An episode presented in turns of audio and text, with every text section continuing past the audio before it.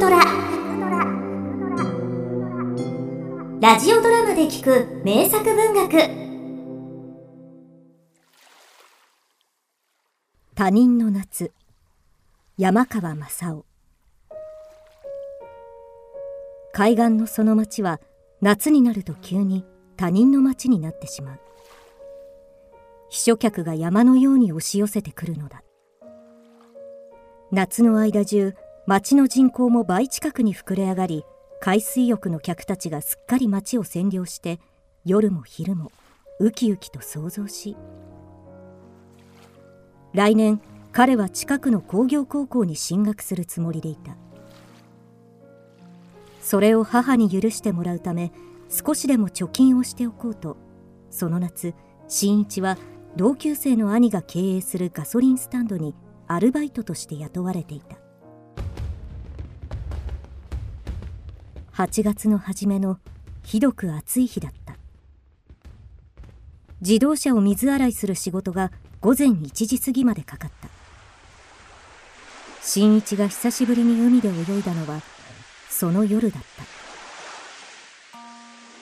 自分の町の海。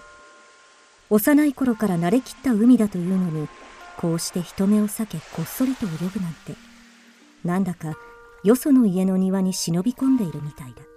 だが冷たい海の肌が懐かしく心地よかった。やはり海は親しかった。月はなかった。が頭上にはいくつかの星が輝き黒い海にはキラキラと夜光虫が淡い緑色の光の呼吸をしている。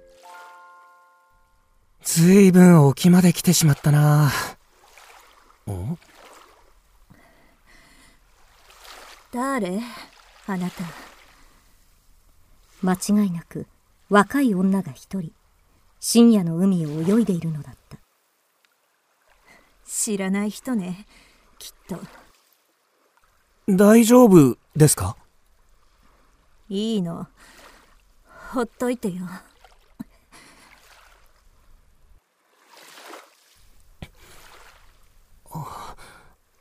危ないですよこの海はすぐうねりが変わるんです。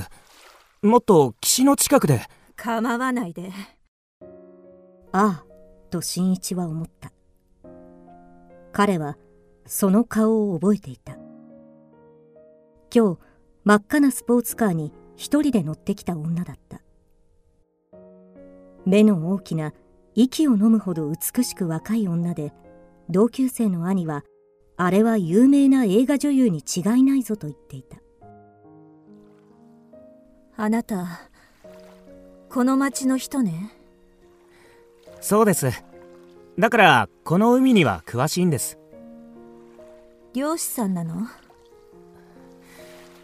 親父が漁師でした。親父は沖で一人底引き網をやってたんです。森も打ってたんです。28巻もあるカジキを3日がかりで捕まえたこともあります。自分でもなぜこんなことを喋り始めたのか見当がつかなかった。ただなんとなく女と自分とをつなぎ止めておきたかったのかもしれない。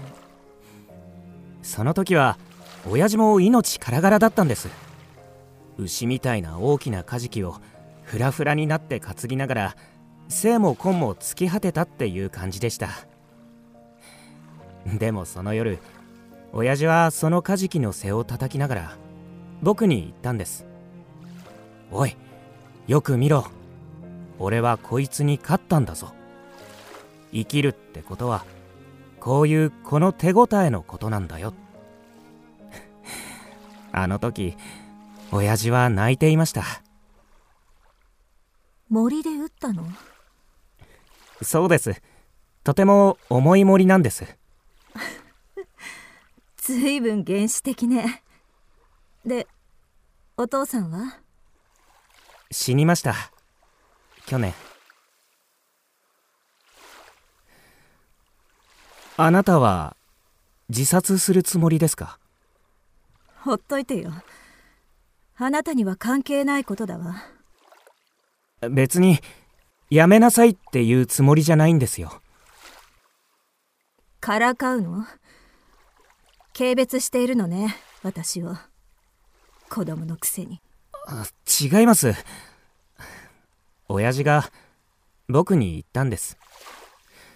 死のうとしている人間を軽蔑しちゃいけない。どんな人間にもその人なりの苦労や正義がある。その人だけの生きがいってやつがある。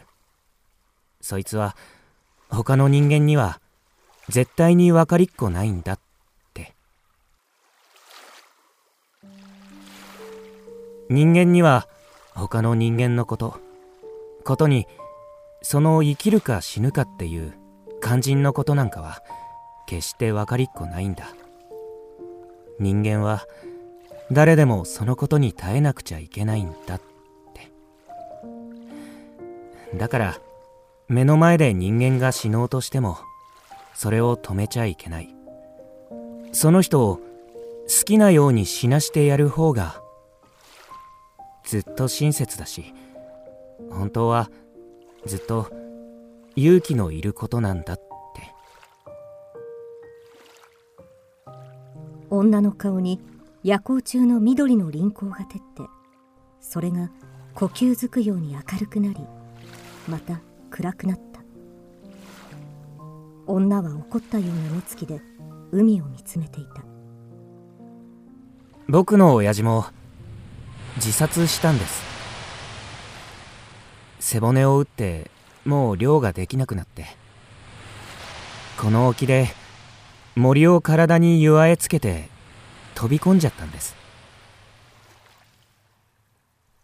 あなたも僕は止めはしません。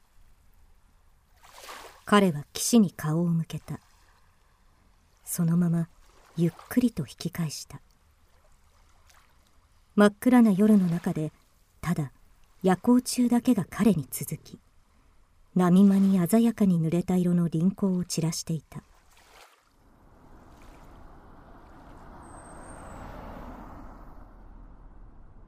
オーライオーライいらっしゃいませ!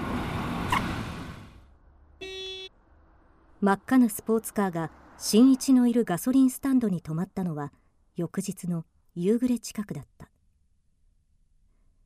ガソリンを入れに近づく新一の顔を見て女はサングラスを取り急に目を大きくした。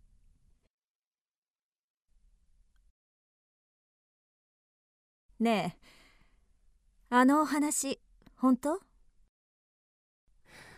本当ですそうありがとう。私あれから1時間近くかかってやっと岸に着いたわ。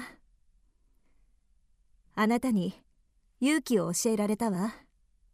それと働くってことの意味を。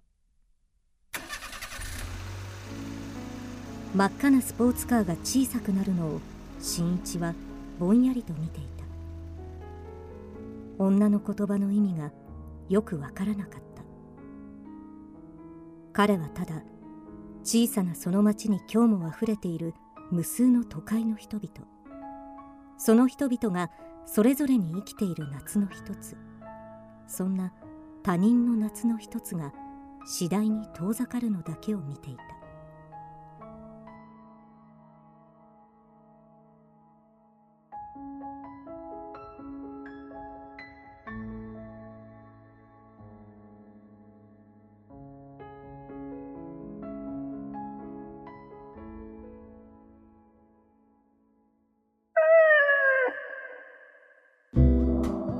キクドラは YouTube にもチャンネルを開設。チャンネル登録お待ちしています。